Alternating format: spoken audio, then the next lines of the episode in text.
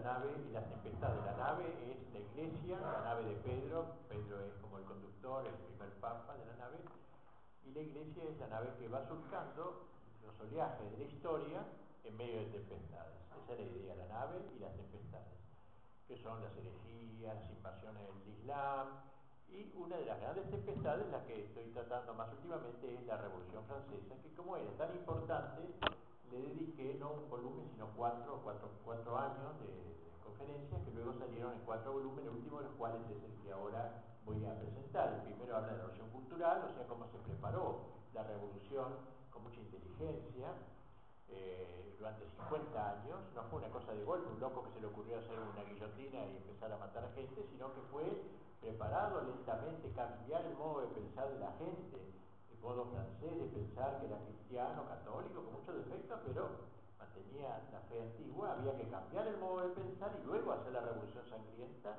que es el segundo tomo, que es lo que más se conoce, la guillotina, Luis XVI y todo eso, y luego la respuesta a la revolución en el tercer tomito que se llama Cuatro Pensadores Contrarrevolucionarios, son autores de la época que salieron al paso de lo que es la revolución y supieron rebatirla con una gran inteligencia, que aún hoy nos sirve leer estos, esos autores.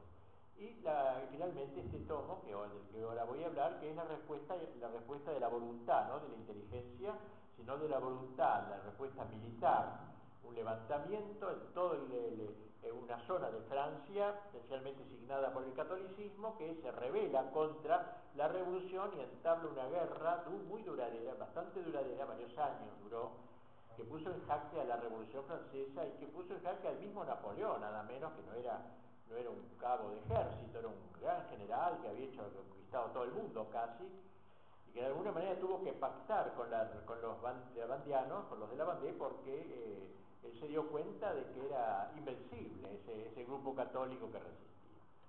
Bueno, no tengo, no sería aquí ocasión de pensar por qué, de, digo, de exponer por qué se produce esta rebelión, serían todos los temas anteriores de la revolución, del terror, de la guerra, del despojo que se hizo de los bienes de la iglesia, de la supresión de las órdenes religiosas que hizo la revolución francesa, de la exigencia al clero de ser un juramento de fidelidad al régimen enemigo destructor de la iglesia, eh, la supresión de obispados, etc. Todo esto fue provocando en toda Francia católica diversas y sucesivas protestas. Pero siempre, como pasa cuando hay una crisis, hubo un grupo importante de la iglesia que se acomodó con el poder político, se acomodó con la revolución, quiso pactar quiso reunir la, idea católica con la idea de la modernidad, que decía eh, doctor Díaz Araujo, con la idea de la modernidad, como si fuera compatible el Evangelio con la revolución.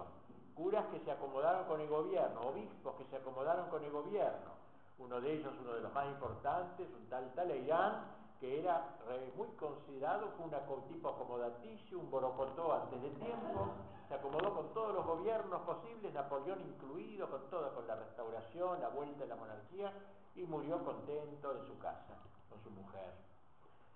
Eh, y así, o sea que hubo como dos iglesias, aparecieron así, decía la gente en aquel tiempo, la iglesia fiel a la verdad de siempre, fiel a Roma también, al Papa, que los apoyó, y este grupo grande de católicos, digo, de sacerdotes y de obispos que apoyó la revolución, dos iglesias. La gente no quería saber nada con la iglesia juramentada, porque había hecho el juramento, se la llamaba juramentada. Estaba en cambio a favor de los sacerdotes llamados refractarios, es decir, que se oponía. Refractar significa eso, oponerse eh, a prestar el juramento y tenía que vivir escondidos en los montes, en los cerros, y decir misa eh, eh, así este, en lugares ocultos.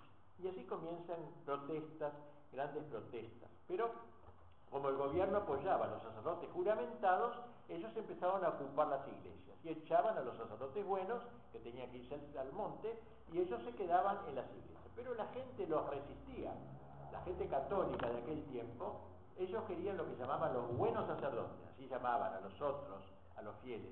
Al cambio, esto no los podían ni ver. Miren ustedes las cosas que se cuentan. Un ejemplo que yo pongo en el libro, en una capillita, año 1792, más o menos, el 89 fue la revolución, esto es en el 92. Eh, eh, si, si, en una parroquia ocupado por uno de estos curas intrusos, juramentados, eh, se quería, por ejemplo, administrar el bautismo, el cura no podía hacerlo, tenía que llamar al, ejército, a la policía, a la Fuerza Armada, porque nadie aceptaba recibir el bautismo de él. Una vez una mujer la llevaron forzada con su hijito a ver a bautizar. Y entonces cuando el sacerdote intruso le pregunta a la madre, como se dice en el ritual, ¿qué pide este niño? La madre debe contestar porque el chiquito recién nacido no puede contestar. ¿Qué pide este niño? La mujer respondió, nada no quiso, no, pide nada, de usted no espera nada. ¿eh? Y se enojaron, evidentemente, los militares allí presentes, los el capitán allí presente, enfurecido le hizo sentar al revés en un burro para burlarse de ella, ordenó que la pasearan por todas las calles del pueblo. En otro lugar, cuando llegó el nuevo cura a celebrar la, Santa Misa, encontró la iglesia repleta. Uy, qué alegría, por fin una iglesia donde la gente sigue yendo. ¿eh? y se abrió paso en medio, la gente lo empujaba, él no sabía si era que había mucha gente que estaban burlando de él, porque en medio empujones iba avanzando hasta poder llegar al altar. Contento, entonces sube al altar, pero cuando se dio vuelta para saludar, no había uno, el templo estaba vacío, se habían burlado de él, lo habían llenado para darle una impresión y luego habían desaparecido todos. En otra iglesia, a las 7 de la mañana, celebró la misa un sacerdote irlandés no juramentado, la iglesia llena. A las 10 llegó el intruso para celebrar en el mismo lugar, no había nadie. Uno de esos curas escribió a las autoridades políticas, yo soy insultado, escarnecido en el altar, perseguido a pedradas, sin cantores, sin sacristán, sin monaguillo, y para decirlo todo, sin parroquianos. No encuentro empleados, no encuentro servicio doméstico, no encuentro nada. A veces el cura jurador debía esconderse en la casa del intendente del lugar, que era del, gobierno naturalmente, mientras la multitud gritaba desde afuera contra él. Esto muestra una sana reacción del pueblo católico francés que no se dejó engatusar eh, por el poder, por, por, este gobierno que por la fuerza quería imponer esta nueva iglesia. Eran dos iglesias, como decían aquellos hombres, la iglesia de Dios y la iglesia del demonio, así de brutalmente lo decían. Mm.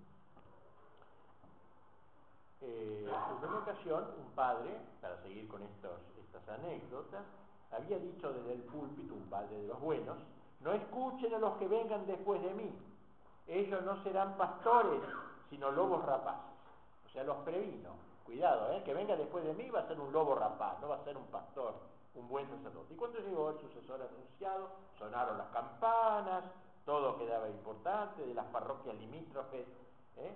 este, empezaron a acudir varios en ayuda de los fieles. Y entonces los chicos le tiraban piedras al intruso, todos los campesinos, testimonia un patriota, patriotas llamaban entre ellos, los de la revolución, se arman, dice, para sostener, dicen, la causa de Dios. Eso decía uno de los enemigos, ¿no? O sea, la causa de Dios. Esto es lo que ellos querían sostener frente a los adversarios. Bueno, se prohibió obviamente el uso de la sotana, ¿eh? nadie podía salir con sotana en la calle. Los sacerdotes refractarios, en cambio, encontraban un apoyo irrestricto en el pueblo fiel. Un general llamado Tirro, Turreau se escribe Turro, podríamos traducirlo en buen español, este general, de quien hablaremos luego, reconoció claramente el ascendiente que en realidad tenían estos sacerdotes. Este era republicano, era del gobierno este general. Ello se debe, decía el general, a tres razones. La integridad de sus costumbres, Segundo, la seriedad de su formación.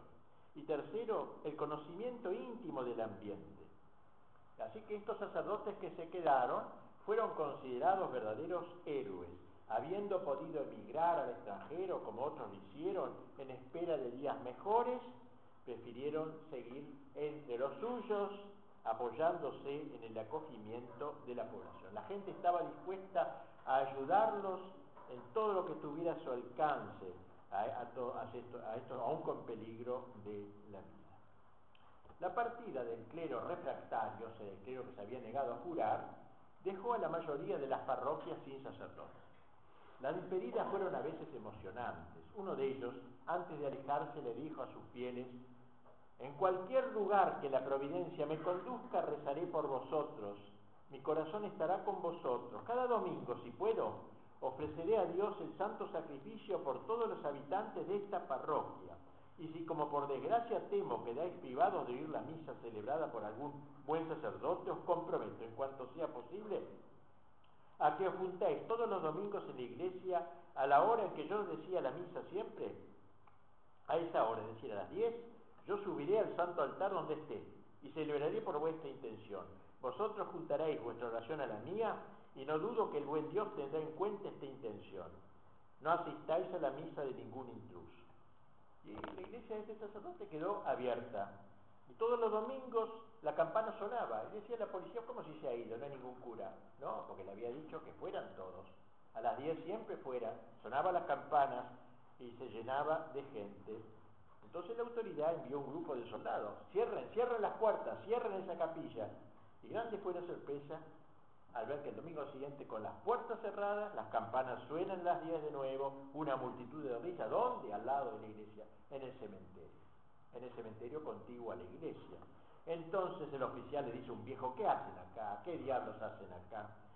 Y él le dijo, nuestro padre al nos prometió que todos los domingos a esta misma hora diría la misa por nosotros en el lugar donde se encontrase.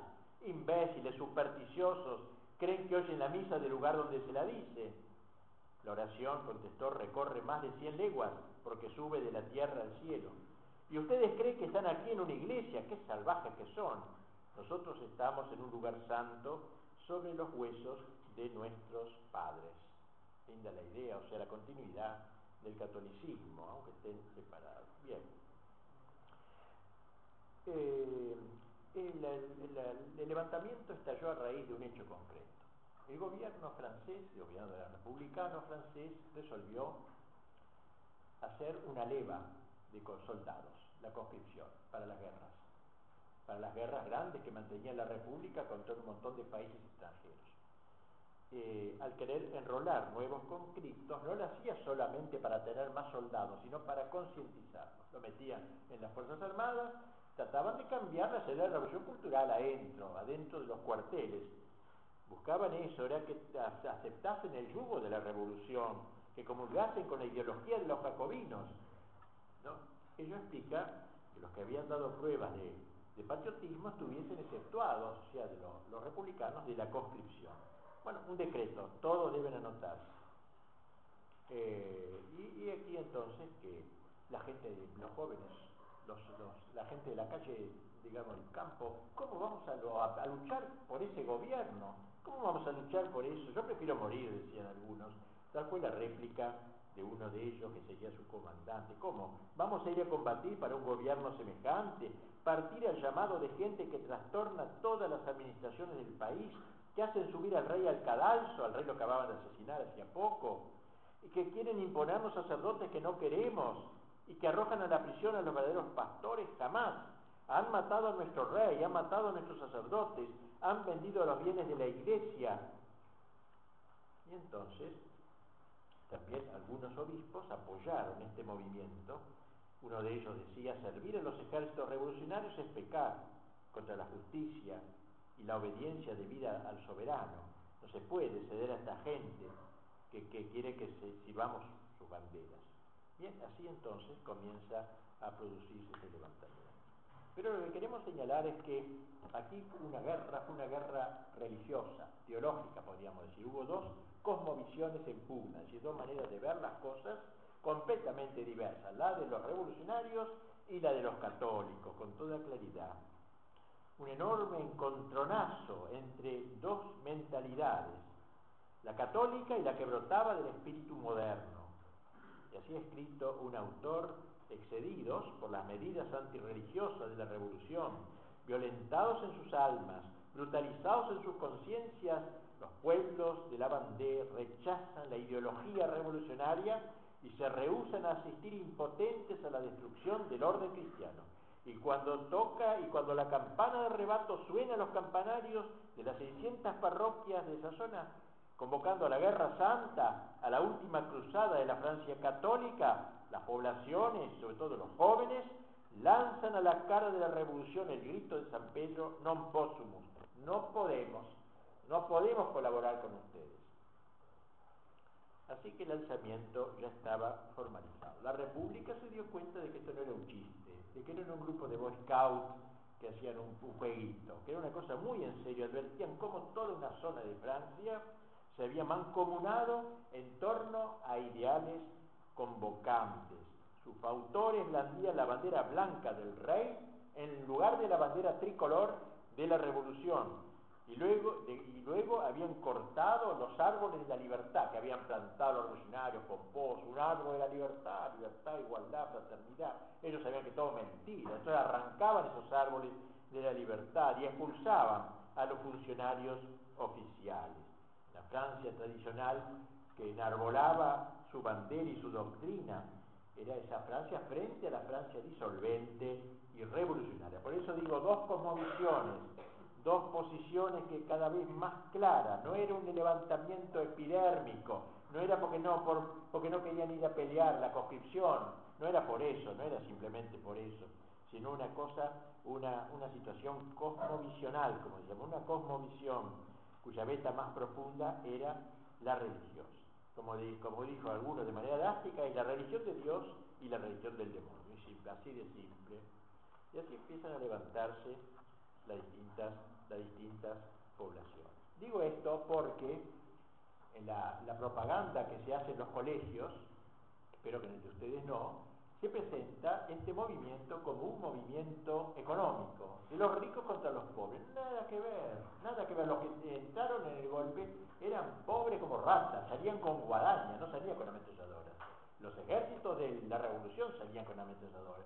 Ellos eran hombres del campo, sencillos, vamos a verlo enseguida eso pero la propaganda va a decir oligarcas, terratenientes, ¿eh? contra pobrecitos, aldeanos, todo al revés.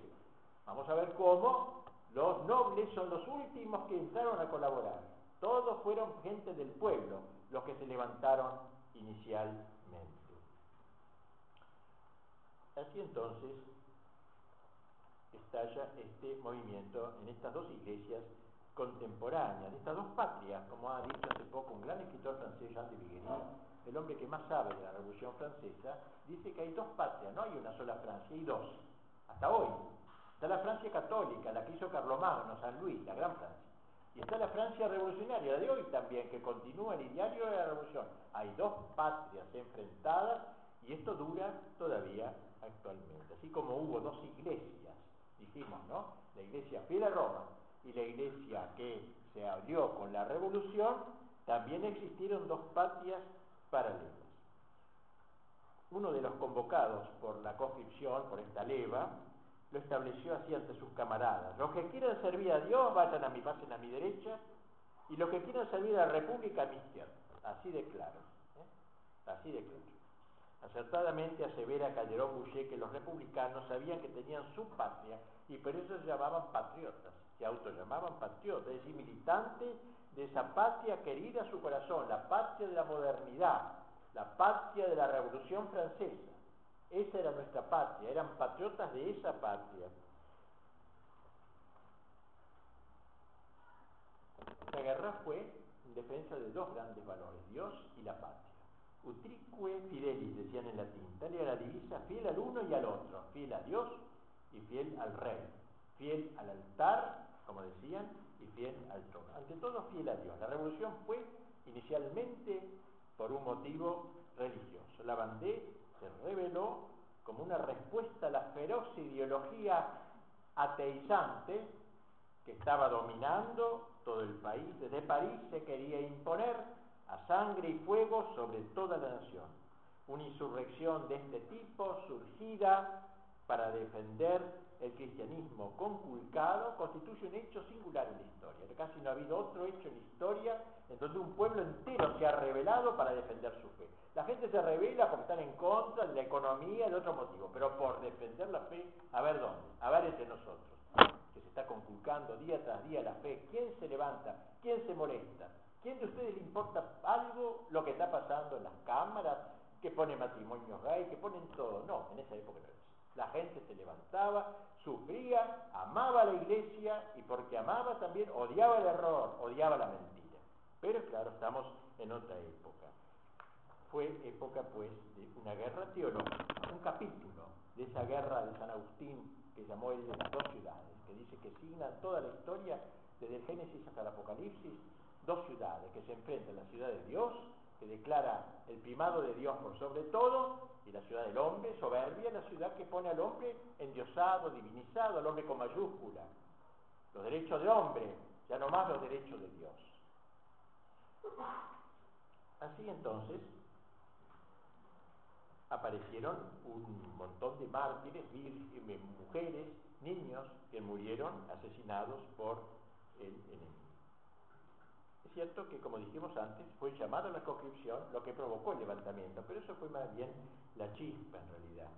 La región que se levantó en armas, la Vendée se llama, es una región del este del oeste de Francia, una región grande del oeste de Francia, se levanta en armas, ya había protestado mucho antes contra el ataque a los sacerdotes refractarios, ¿eh?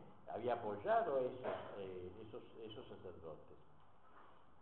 Claro que detrás de, este, de esta movilización del pueblo bandiano estaba un clero, el clero refractario que se mostraba activo, militante, no se dejaba de caer por el desánimo. A uno de ellos, a quien lo compadecían porque se veía obligado, pobre padre, decía, usted siempre está escondiendo, siempre en los bosques, en medio de los árboles, diciendo misa, y él les contestaba, si los republicanos supiesen cuán contentos estoy de ser perseguido por la buena causa, imagino que se arrancarían el pelo de despecho. Le diría rabia, ver la alegría que yo tengo de ser perseguidos por los que odian a Dios y a mi patria. Este celo intrépido suscitaba la admiración de sus fieles, quienes defendían a tales sacerdotes, los amaban y les daban asilo. Cuando durante la guerra los bandianos lograban ocupar un lugar, lo primero que hacían era reabrir las iglesias, de modo que los buenos sacerdotes, como decíamos que la gente llamaba a los sacerdotes refractarios, pudiesen retomar y celebrar las fiestas. Yo quiero recordar algunas escenas, algunas escenas, porque esto nos ayuda, año 1791, Los bandianos ocupan una zona que estaba ocupada antes por los enemigos, tiran abajo lo que llamaban los altares de la patria, levantaban altares que suplieran, supliesen a los altares eh, católicos, ¿no? Habían hecho altares de la patria, lo llamaban, y tiraban abajo los árboles de la libertad. Pero también pedían que le devolvieran al rey, no solamente a Dios, sino al rey. El rey había sido asesinado, canallescamente, con un juicio inicuo, el rey había sido llevado a la guillotina. ¿Por qué se llamaba guillotina? Porque el que inventó eso era un señor que se llamaba Guillotin. Y que él decía que era mejor que cortar la cabeza con, una, con la guillotina, que era menos, más suave matarlo de esa forma. Este guillotín pues había inventado la guillotina y bajo esa guillotina había caído la cabeza del rey Luis XVI y de su mujer María Antonieta. Devuélvanos nuestros buenos sacerdotes, pero también pedían, devuélvanos al rey. Ahora, el rey lo habían matado, quedaba su hijito. Su hijito tenía ocho años, nueve años, era el futuro rey, ya era el sucesor del rey. Querían a ese niño para que los gobernase realmente. No bien se enteraron del asesinato de Luis XVI, surgió otro grito, ¡Viva Luis, viva Luis XVII! El hijito del rey guillotinado, encerrado en las Tullerías ellos se hacían la ilusión de un día ir a liberarlo, de ir a sacarlo, de ir a devolverle el trono y la corona, llevarlo a Reims para hacer que fuera consagrado como el, nuevo rey. La revolución se obstinaba en destruir la realeza tradicional. Ustedes saben que el rey antiguo era, la concepción antigua del rey es que el rey era un vicario de Dios en el orden temporal.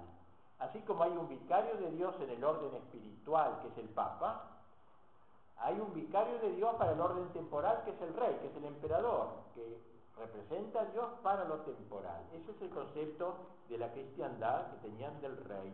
Aunque de hecho los borbones no eran santos, muchos de ellos estaban lejos de estar a la altura de las circunstancias, los bandianos insistían en seguir viendo en ellos los vicarios de Dios en el orden temporal y así los defendían. Bien, hemos dicho que la nobleza de la región de Bandé, que era una nobleza muy digna, una nobleza del campo, no una nobleza que, como la de Versalles, que era muy floripondio, saludos y qué sé yo, mucha eh, eh, poca sustancia, la nobleza de la Vendée era una nobleza mucho más arraigada en el pueblo, muy en contacto con el pueblo. Por ejemplo, la gente entraba en los castillos, eh, había un, matrimonio, se hacía una fiesta en el parque del castillo, había toda una gran unión entre la nobleza y el pueblo. Eso permitió que, lo, aunque fuesen los los, del campo, los que iniciaron la revolución, los nobles luego acompañaron el levantamiento. Los castillos, dice una señora, la mujer de la Roya, que era uno de los caudillos, estaban edificados sin lujo, no se veían grandes parques, los nobles vivían sin boato, cuando su jerarquía o servicio de la corona los sacaba por algún tiempo de la región, no traían al volver las costumbres y el tono de París. Su mejor lujo era una buena mesa y el único deleite la casa, la casa, el ir a cazar. La nobleza no se había arruinado ahí por la prodigalidad, la frivolidad de aquella época, así que se trató de una confluencia, los aldeanos toman la iniciativa, quieren luchar por sus ideales y, y decían ellos, si tenemos nobles a nuestra cabeza, iremos a París. Iremos a París y sacaremos a esos sinvergüenzas que están destruyendo nuestra patria. Este fue el proceso al comienzo los paisanos se lanzaron por su cuenta, pero enseguida entendieron que la cosa no sería tan sencilla y tendrían que recurrir a personas más inteligentes y poderosas, a aquellos cuyos castillos desde hacía siglos se levantaban en medio de sus chacras. Vamos a poner algún caso. Es aquí que un día se acerca un grupo de aldeanos a una casa de un hombre común. En este caso fue un hombre común, no fue un noble. Se llamaba Jacques de Catelino. Era un muchacho de 30 años, vendedor ambulante. Esto que anda en nuestras ciudades también, vendedor, iba casa de casa en casa vendiendo algunos productos, algunas cosas. Un vendedor ambulante, padre de una familia numerosa, un hombre virtuoso, por cierto. Este fue el que daría la señal de la Guerra Santa Llegaron a él y entonces lo convencieron de que se pusiera al frente de los demás. Dice esta marquesa de la Roya que le han dice, ni los sacerdotes ni los nobles fomentaron o comandaron nunca la revuelta, secundaron a los campesinos y solo cuando la revuelta estaba lanzada, entonces la apoyaron. No digo que la desearon, pero hay que entenderlo, por poco que se piense. Ninguno de ellos era tan loco como para enrolar un puñado de campesinos sin armas y sin dinero para atacar a toda Francia. Era una locura eso, lo que le pedían los aldeanos a los nobles. Así que en modo alguno se puede decir, como se dice en los libros de historia, que la revolución empezó por los nobles que llevaron de las narices a los pobres campesinos ignorantes como decimos, vamos a poner algún caso. Un día acerca un grupo de aldeanos a un castillo de un caballero llamado François Charet, antiguo oficial del rey. Decidimos de aquí no nos movemos hasta que Charet no venga con nosotros y se ponga al frente nuestro. A este hombre, que era un hombre inteligente, nada estúpido, le pareció una locura. ¿Qué voy a ir con estos loquitos ahí a enfrentarme con los ejércitos de Francia? Entonces se escondió debajo de la cama en el castillo. Eso que era un hombre que no es de, de cobarde, no tenía un pelo. No tenía hasta el último momento, combatiría, pero solo casi contra un montón de enemigos. Pero era tan descabellado lo que le proponía. Entonces se metió abajo de la cama y, eh, con, eh, con, la esperanza de que pasasen de largo, que no lo, no lo vieran aparecer. Pero ellos empezaron a gritar, Yaret, Yaret, Yaret. Tuvo que salir el pobre debajo de la cama, pero todavía se resistía. Y le dijeron, señor, es una vergüenza, usted que es un antiguo oficial del rey, se niega a combatir a los sacrílegos que, que mancillan las iglesias y aprisionan a los sacerdotes. Tres días estuvieron gritándole, insistiendo, hasta que por fin ya le dijo, bueno, ¿qué vamos a hacer? Sí, bueno, bueno, dice, mire, voy a ir con ustedes, pero con la condición de que me obedecerán puntualmente. Más aún, dijo, yo voy a ir. Hizo una arenga, le prometió que volverían los buenos sacerdotes, que se revirían las iglesias y le dijo que el pequeño rey, el chiquito aquel de ocho años, subiría finalmente al trono. Y luego se fue con, sus, con esos hombres, con esos aldeanos, a un calvario, había calvarios en, las calles, en las rutas, a un calvario levantado en un cruce de caminos y hizo una locución, todos lo escucharon, nadie marcial, y pidió un juramento, ser fieles al rey, no de poner las armas hasta que la religión fuese restablecida. Otro caso, grupo de paisanos va otro día a otro castillo, del marqués Charles de Bonchamp se presenta, marqués, póngase a nuestra cabeza. Una de las familias más antiguas del país. Le, rogaron, ¿no? entre comillas, le rogaron que se pusiese al frente de ellos. Él pidió tiempo lo voy a pensar. No, ¿qué pensar? Dice, no, no, no, conteste enseguida, rápido. Bueno, le dijo, ¿están ustedes irrevocablemente dispuestos a sacrificarlo todo por la santa causa que quieren defender? ¿Prometen no abandonarme nunca? Sí, le gritaban, sí. ¿Juran ser fieles a nuestra santa religión? ¿A nuestro joven rey que se consume la cárcel? ¿A la monarquía y a la patria? Y todos juraron la defensa del altar y del trono hasta la muerte. Entonces el marqués en nombre de la religión, les exhortó a mantenerse alejados de toda crueldad, de aquellas crueldades que por lo regular acompañan a las guerras civiles.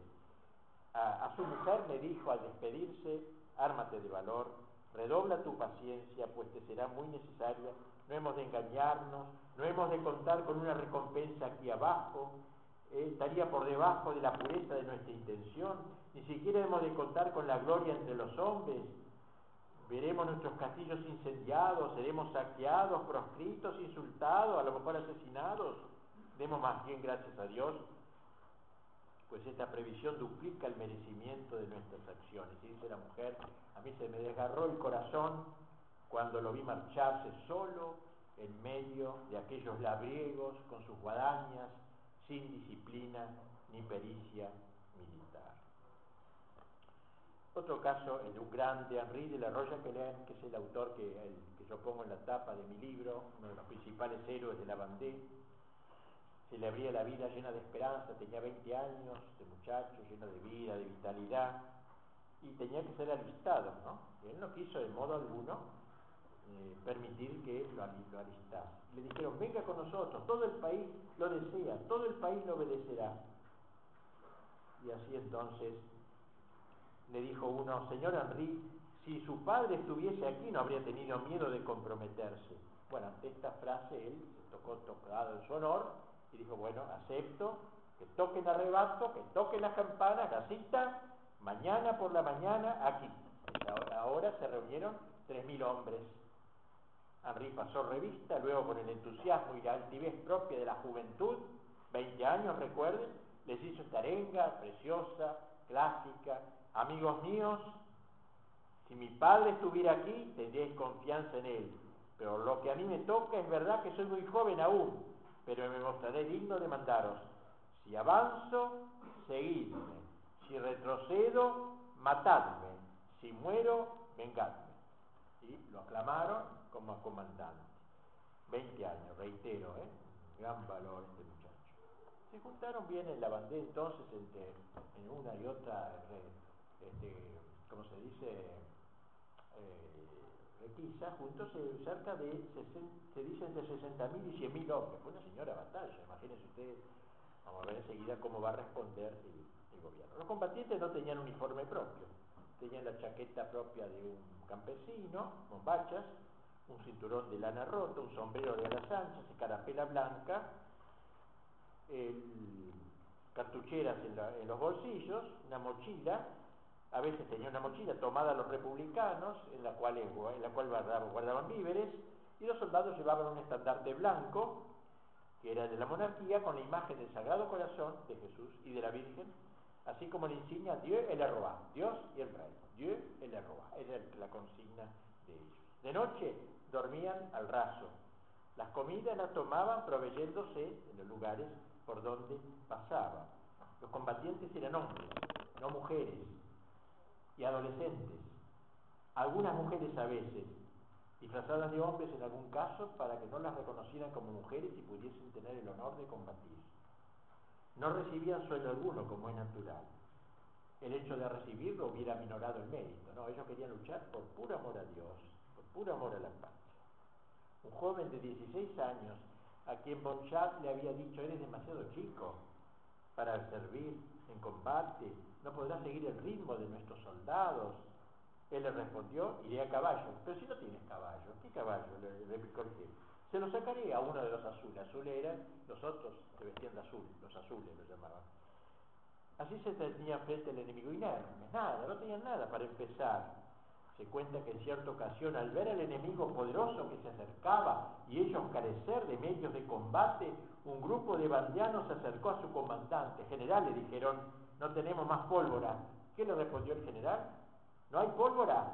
Bueno, enfrente la tienen los otros, no hay más que ir a tomarla. Vayan, al enemigo. Así era, así era el armamento, lo poco que tenían ellos para el combate. Una verdadera locura humanamente hablando. Como es natural, los azules luchaban con otro espíritu, nada religioso, era vengativo más bien. Ellos se cuidaban mucho no, que no hubiera venganza. Por los cronistas sabemos que eran más cobardes en la lucha, los azules, y más crueles en la victoria, como suele ser. Los jefes bandianos se mostraban por lo general auténticos caballeros. Eran soldados sobrios,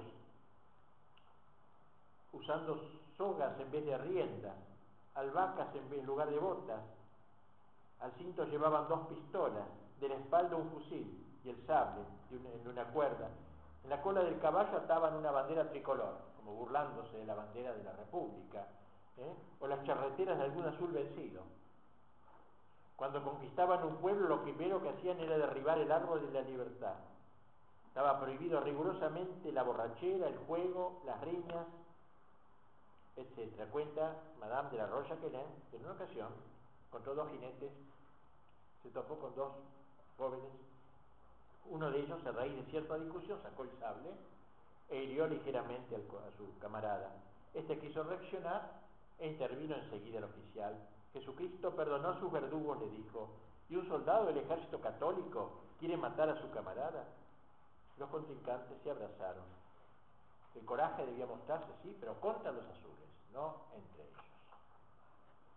Bueno, ellos usaron de tácticas guerreras divertidas incluso. Por ejemplo, tanto los azules como ellos, los blancos se llamaban ellos, tenían cantos guerreros de combate.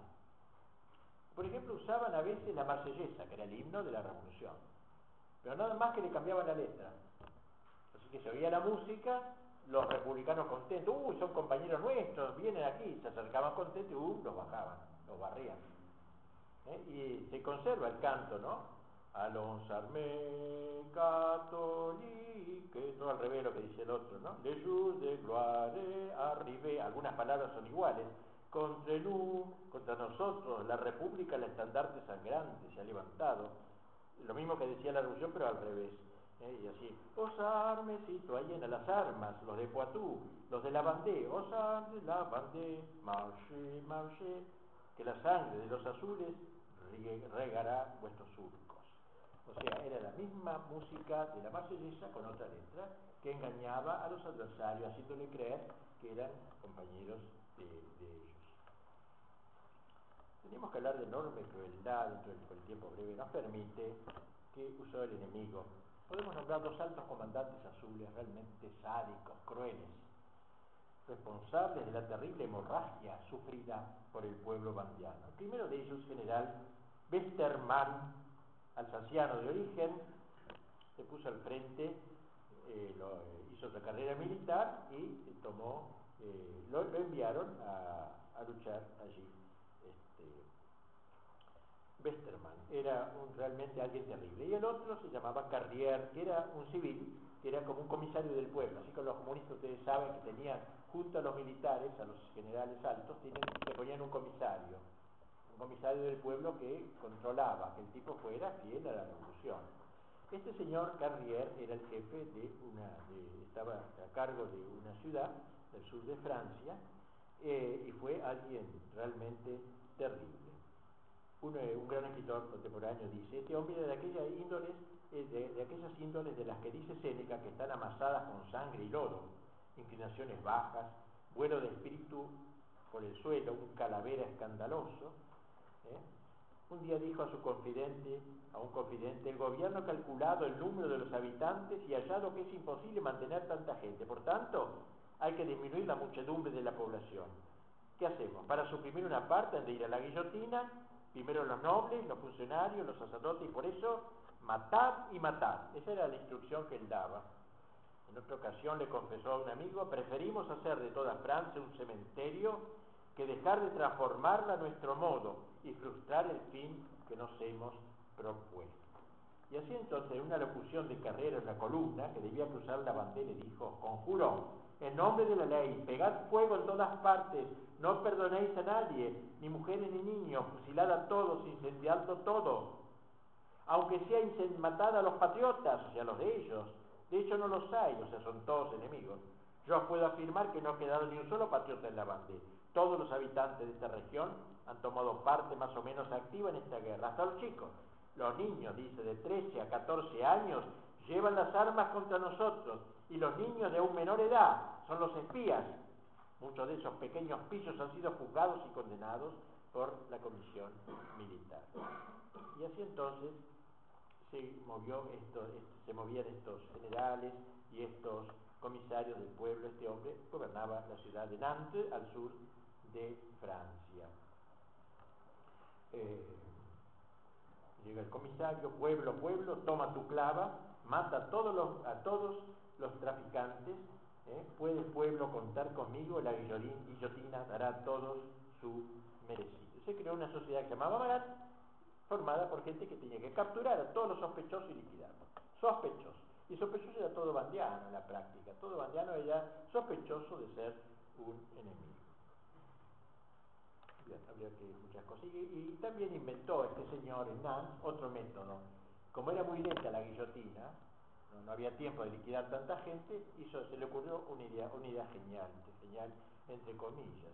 Unos carpinteros abrieron embarcaciones que estaban en el río Loire junto a Nantes, embarcaciones, la abrieron por abajo, digamos, y empezaron a subir gente arriba, sacaban la, apertura y se ahogaban. Anegamientos, ¿eh? ahogamientos masivos, miles y miles, se iban allí. Y se cuenta lo, terrible que se oían, dice, los gritos de desesperación, ¿no? Eh, dice, no, dice, no, no, no, no, que no haya sigilo, decía Carrier, hay que echar al agua a todas estas bestias, ¿eh? tirarlas al agua. La última noche escribe una carta a París, han sido devorados por el río Loire, que es revolucionario este río un río revolucionario porque liquidaba a todos los enemigos de la revolución. Y así, dice un diario francés, Carrier escribe desde Nantes, todas las autoridades constituidas han sido regeneradas, una sociedad antipopular disuelta, el apostolado de la razón esclarecedora, electrizando a todos los espíritus, nos eleva al nivel de la revolución. Superstición, fanatismo, todo se disipa ante la llama de la filosofía.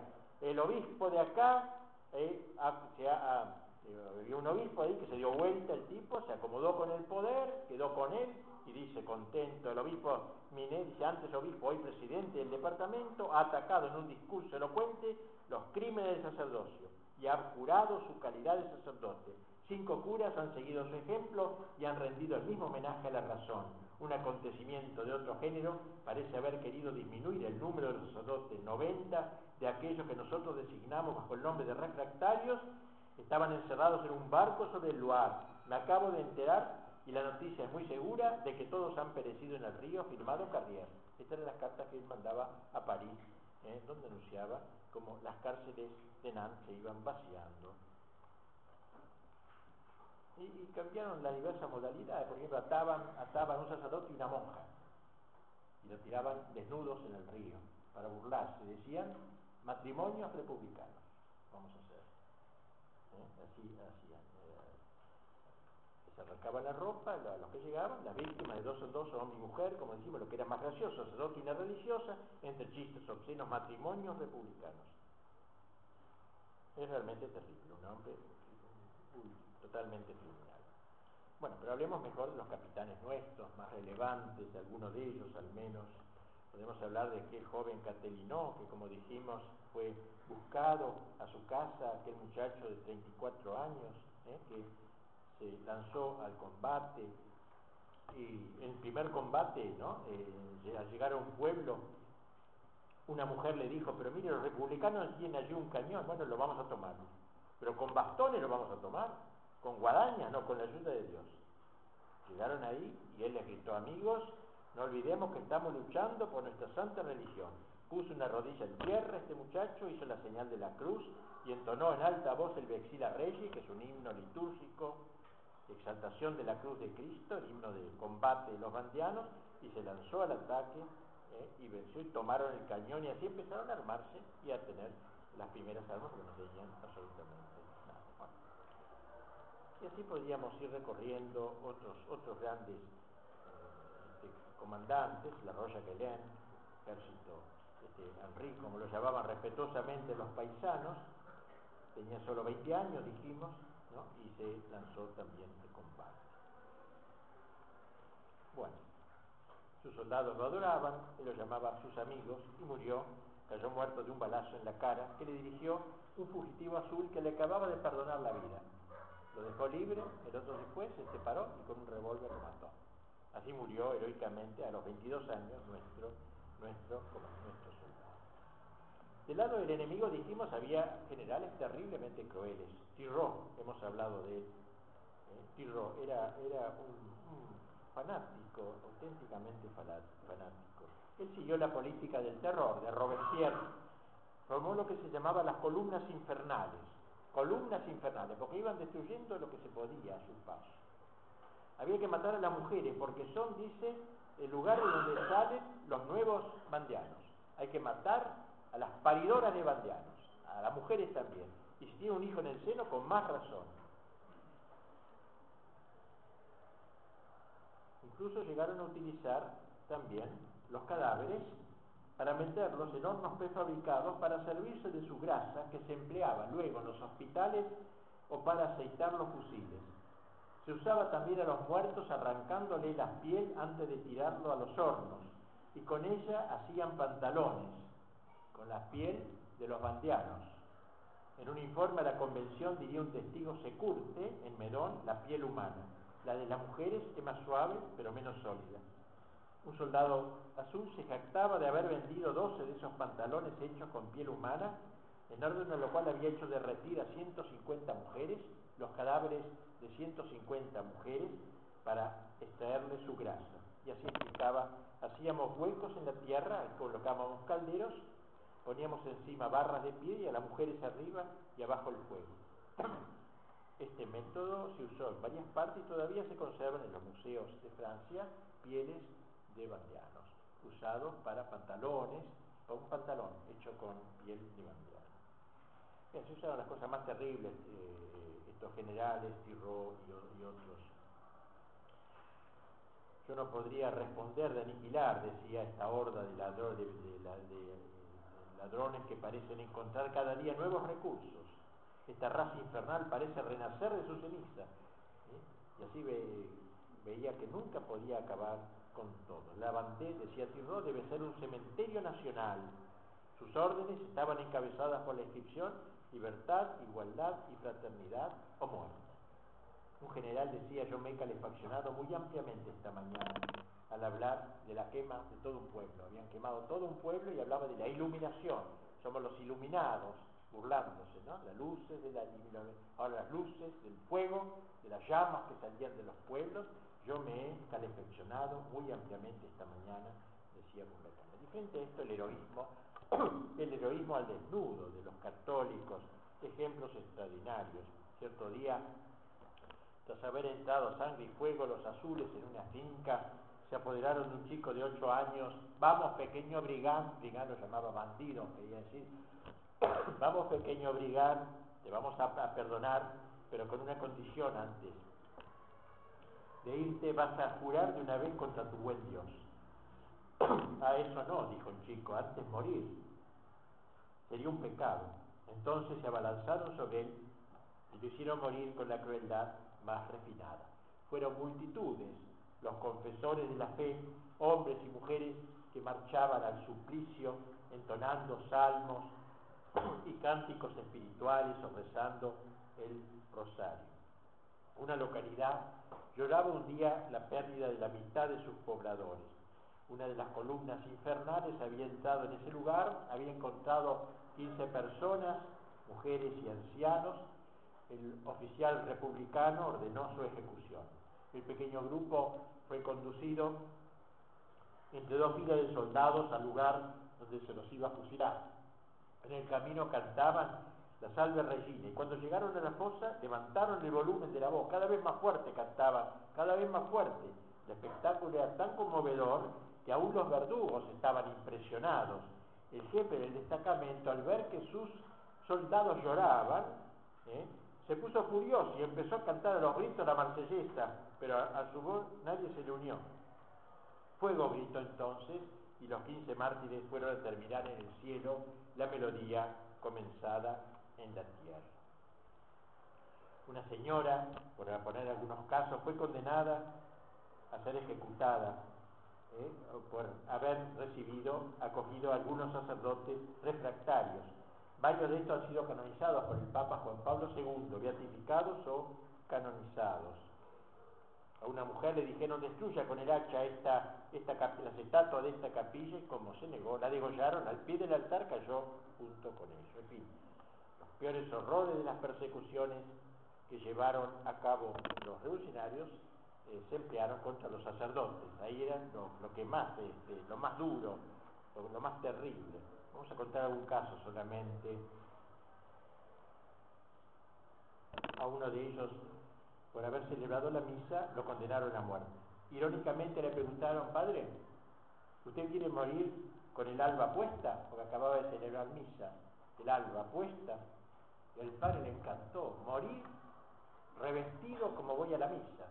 Yo voy a mi última misa, voy al último sacrificio de mi vida. Y sí, dijo, ¿cómo no? Déjenme el alba. Irónicamente le preguntaron eso, ¿no? De este modo podía manifestar su sacerdocio hasta el fin. Así subió al patíbulo vestido con alba y casulla y dijo, entraré al altar de Dios y cayó liquidado. Es como se decía al empezar la misa, introigo del altar de Dios.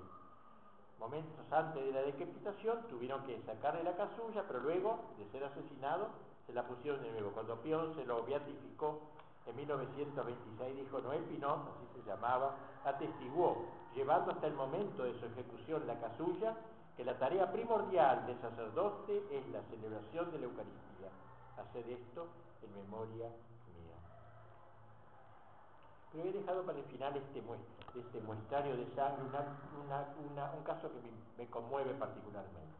Un sacerdote llamado Bardot, eh, que, pasó así. Este hombre, dice, el padre Bardot era uno de esos sacerdotes que seguían a las tropas que cuando llegaban las columnas infernales escapaban a las matanzas, etc. La orden de París era matar a todos.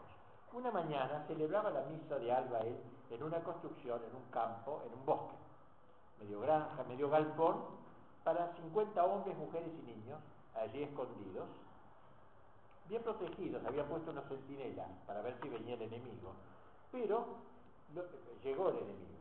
Nada más que oía él, cuando veía que cantaba la gente, cuando cantaba el canto religioso, se adelantaba, porque no se oía el ruido de las pisadas, iban acercar, se adelantaba.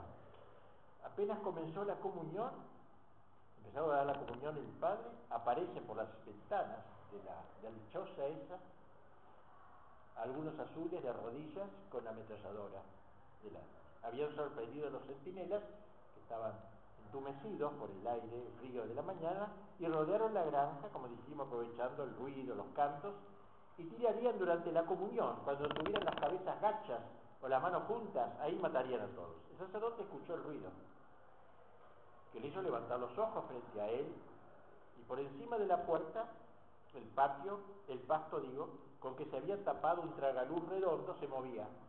El pasto que había tapado el agujero, y entraba el cañón de un fusil. El, el, el fusil un cañón, digo, negro.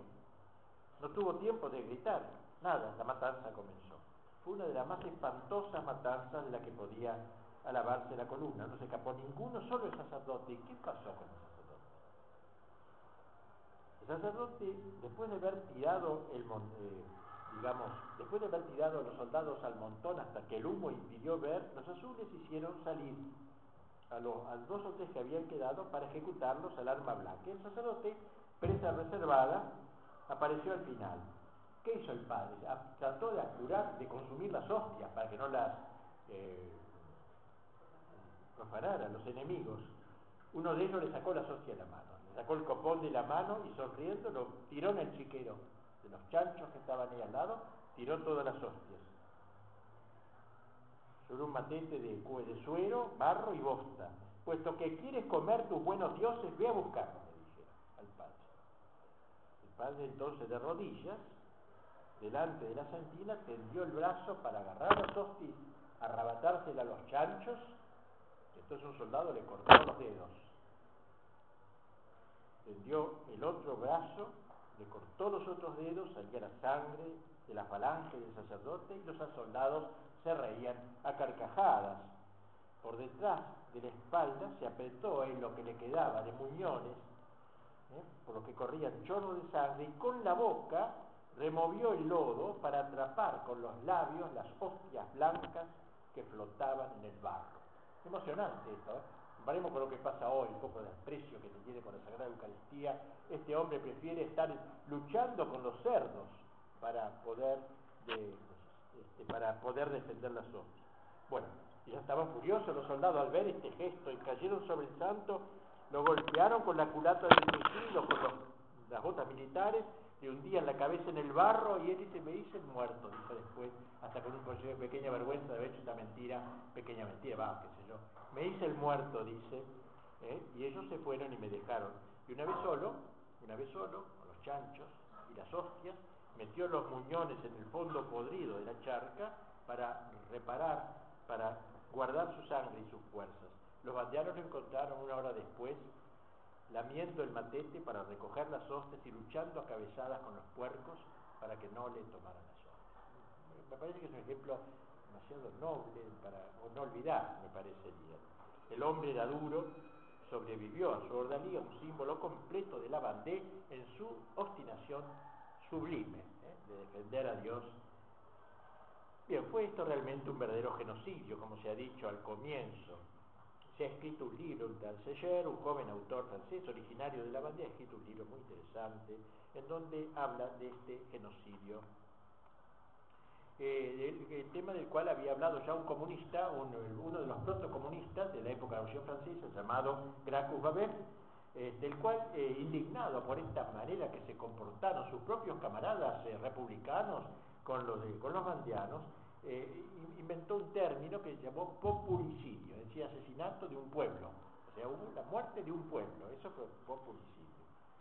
Y describió el exterminio de 117.000 campesinos Bandé. Esta fértil región del oeste de Europa permaneció prácticamente deshabitada durante 25 años. Bueno, esto es algunas ideas entonces que nos pueden dar una idea. Una. Los últimos capítulos del libro, después de haber escrito todo esto, hablo sobre Napoleón, que sería muy interesante, no tengo tiempo aquí de decir nada de ello.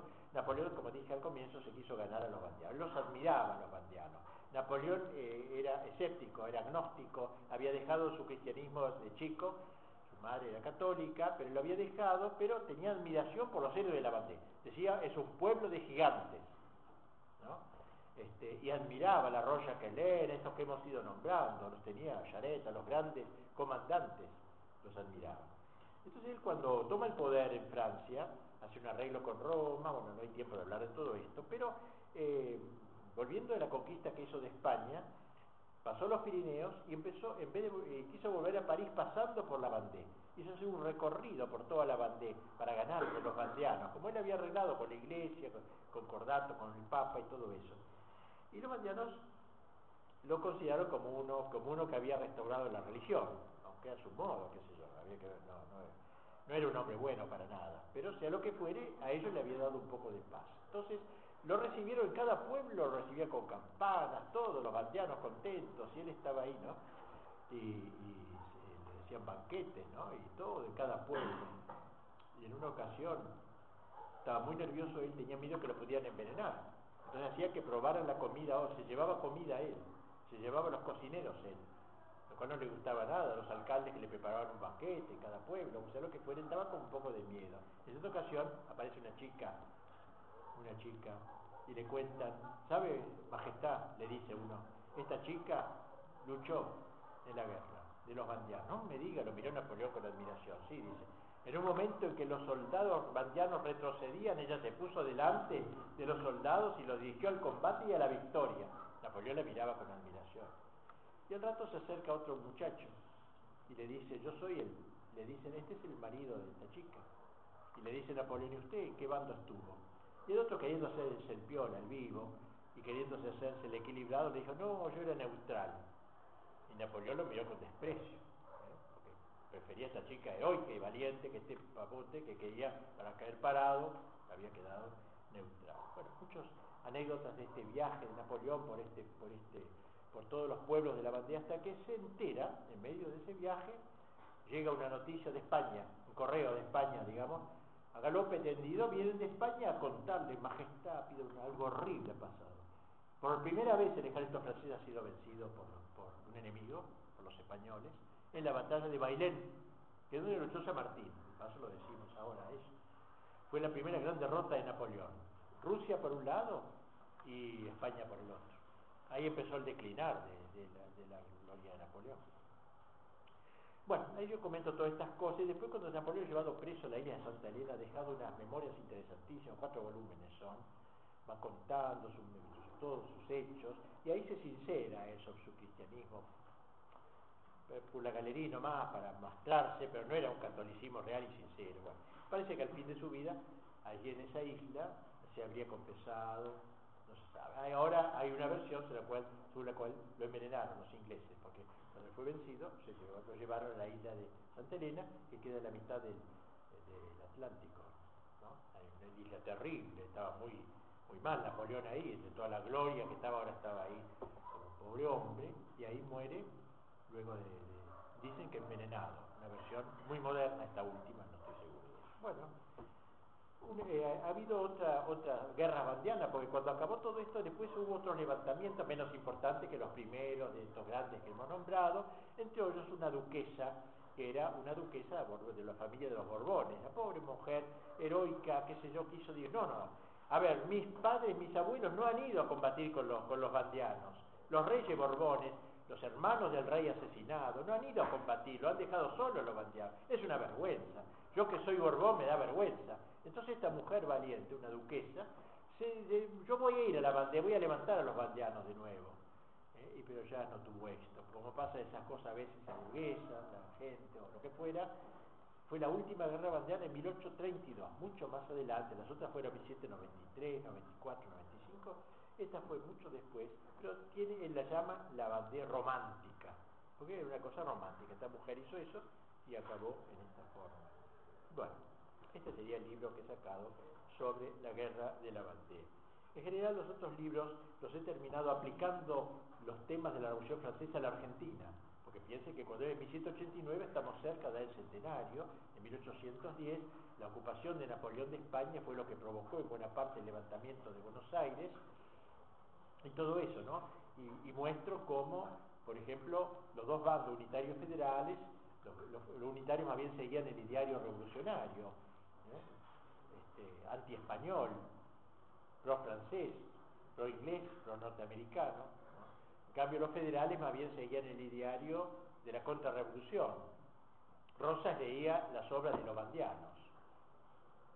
No era tonto Rosas, sabía leer francés, no lo tratan como un imbécil a veces de los libros, ¿no? Era un hombre culto, sabía varios idiomas, hablaba correctamente francés y ha leído un libro sobre la Revolución Francesa de Barriel, que son 450 páginas, un tomo, probablemente lo ha leído ese tomo y conocía bien estas cosas. Y, eh, pero en este libro no he puesto nada a aplicar de la bandera argentina porque no sabía qué poner. Hacía aquí que me enteré ya, publicado el libro, y me da tristeza no haberlo puesto, lo digo a ustedes para si lo conocen completo, lo que pude haber puesto. Y aquí que hace pocos meses, en agosto, el día de la... ¿Qué, qué día es el 11, 17 de agosto, o 12 de agosto, el día de la Reconquista, puede ser? 12 de agosto. Ese día me pidieron que hiciera una misa en una iglesia de Buenos Aires, en, una iglesia en donde Liniers, en donde había monjas clarisas, creo. Liniers fue, el, el día que yo dije la misa, mucho tiempo antes, fue a rezar allí, porque al día siguiente se iba a levantar contra los le fue a pedir a Dios y a Santa Clara, que era la patrona de esa iglesia, que por eso Santa Clara era la segunda patrona de Buenos Aires, porque ella fue invocada contra la revolución, contra las invasiones inglesas. Fue a rogar y al acabar, hay, todavía en los hierros de las monjas, como se dice, el torno de las monjas, se acercó a las hermanas y dijo, hermanas, yo mañana me levanto contra los ingleses y le pido oraciones ante Dios a ustedes. Me emocioné cuando me enteré eso, yo decir misa ahí, lo dije en el sermón. Eh, y, después me enteré por un historiador muy bueno de, la gente de Buenos Aires, me enteré de este dato con el cual termino. Y me, impresionó muchísimo. Y aquí me contó él que Liniers, el cual le ha escrito su vida, un hombre extraordinario, Liniers, saben ustedes, murió fusilado, inicuamente fusilado el héroe de la reconquista, cómo se lo iba a fusilar. Los hijos de él, nadie habla de los hijos de Liniers, yo por lo menos no sabía nada, lo conozco Liniers pelado, o no sabe más que ni hijo ni nada. Tuvo hijos. Los hijos de él, un chico de él estudiaba en el colegio Montserrat de Córdoba, porque el padre vivía en Altagracia. La casa de Liniers es la casa del antiguo jesuita, que, tenía, que todavía se conserva, se llama Casa de Liniers, en Altagracia. Y entonces el chico lo mandaba al colegio Monserrat de Córdoba. Cuando el chico cuando asesinan a su padre, el chico lo sacan del colegio. Los motivos no los conozco. Lo habrán echado porque era hijo de Liniers, van a saber. La cosa es que el chico vuelve al colegio, termina el bachillerato y se va a combatir, porque su padre era fiel al rey de España, no quiso adherir a la revolución, el chico tampoco, y combatió en Ayacucho, contra, con los españoles, a favor de los españoles. Pues bien, cuando este chico se combate como un héroe, al acabar el combate, sus superiores mandan una carta a la corte de España, dice, recomendamos que este joven Liniers, no sé el nombre, se lo eleve al grado superior, al grado de coronel, por la bravura que ha mostrado en el combate de Ayacucho. No es de extrañar porque pertenece a una de las familias bandeanas que ha derramado más sangre por Dios y por la patria, ¿no? por Dios y por el rey, me impresionó eso, ¿no? Porque yo no sabía esa relación entre una persona nuestra con la guerra de la bandera. A mí me parece importante todas estas cosas, no sé, algunos no le había interesado mucho, otros más, pero digo, es muy lamentable que muchos católicos, la mayor parte de los católicos tienen la menor idea que existió la bandera. Yo sabía, por cierta cultura general, que existió la bandera, es lo que sabía, no mucho más. Y algo es lo que fue, pero no, ni de lejos, porque esto tuve que leer muchos libros, unos 30 libros, que un montón de libros, cuatro solo de Napoleón y muchos más. Digo, pero no se trata de saber tanto, pero algo debería estudiarse en los colegios católicos, porque estamos todo el día con los curas pedófilos y toda esta porquería que se hace todo para atacar a la iglesia, y nunca se presentan nuestros héroes, nuestros paradigmas, nuestros modelos, la epopeya de la bandera. La iglesia católica es santa, es sus miembros malos es una porquería, pero eso, pues, esos son los miembros malos, pero la iglesia de por sí es santa, y los, naturales hijos de la iglesia son estos, son la Roya leen, son Caterino y todos estos grandes héroes. Y los santos, de los cuales no se habla, no interesa, se habla solo de la... Cuando hay porquería mucho más fuera de la iglesia, pero no importa, se concentra todo, todo como si todos los desgraciados estuvieran dentro de la iglesia, eso es lo que se presenta en la propaganda de hoy. Por eso digo, es más importante que nunca exaltar a los héroes, a los, a los, paradigmas, a los modelos, ¿eh? Eh, cada uno es eh, aquello que admira, como decía Santa Teresa, cada uno es aquello que admira que se admira hoy a Maradona y uno es a Maradona, en el mejor de los casos, ¿no? sabrá jugar también como él, pero tan estúpido como él es también. Entonces, ¿qué es? Uno es lo que admira. Si se admira a estos personajes, la juventud católica se levanta de una vez por todas de la chatura, de la pavada, de la estupidez y del desinterés ¿eh? que, la caracteriza en buena parte.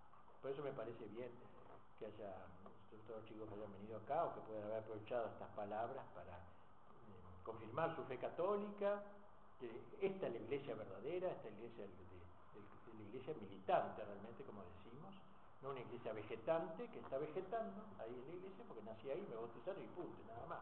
Pero no me importa nada lo que haga con la iglesia, etc. Como decía Santo Tomás, si a mí me insultan a mí, me la tengo que tragar, porque es más virtuoso tragármela a lo mejor que, que responder. Pero si insultan a Dios, a Cristo, a la iglesia, no, no puedo no indignarme.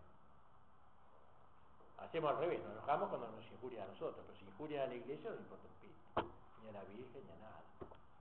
Bueno, yo creo que esta gente se levanta justamente porque no quiere tolerar eso. Por eso me parece que es un modelo muy importante de ver estas figuras, considerarlas como paradigmas, como arquetipos de nuestro ser católico, aunque no lo tengamos que imitar en la materialidad, pero sí en el espíritu general de militancia católica. Y y eso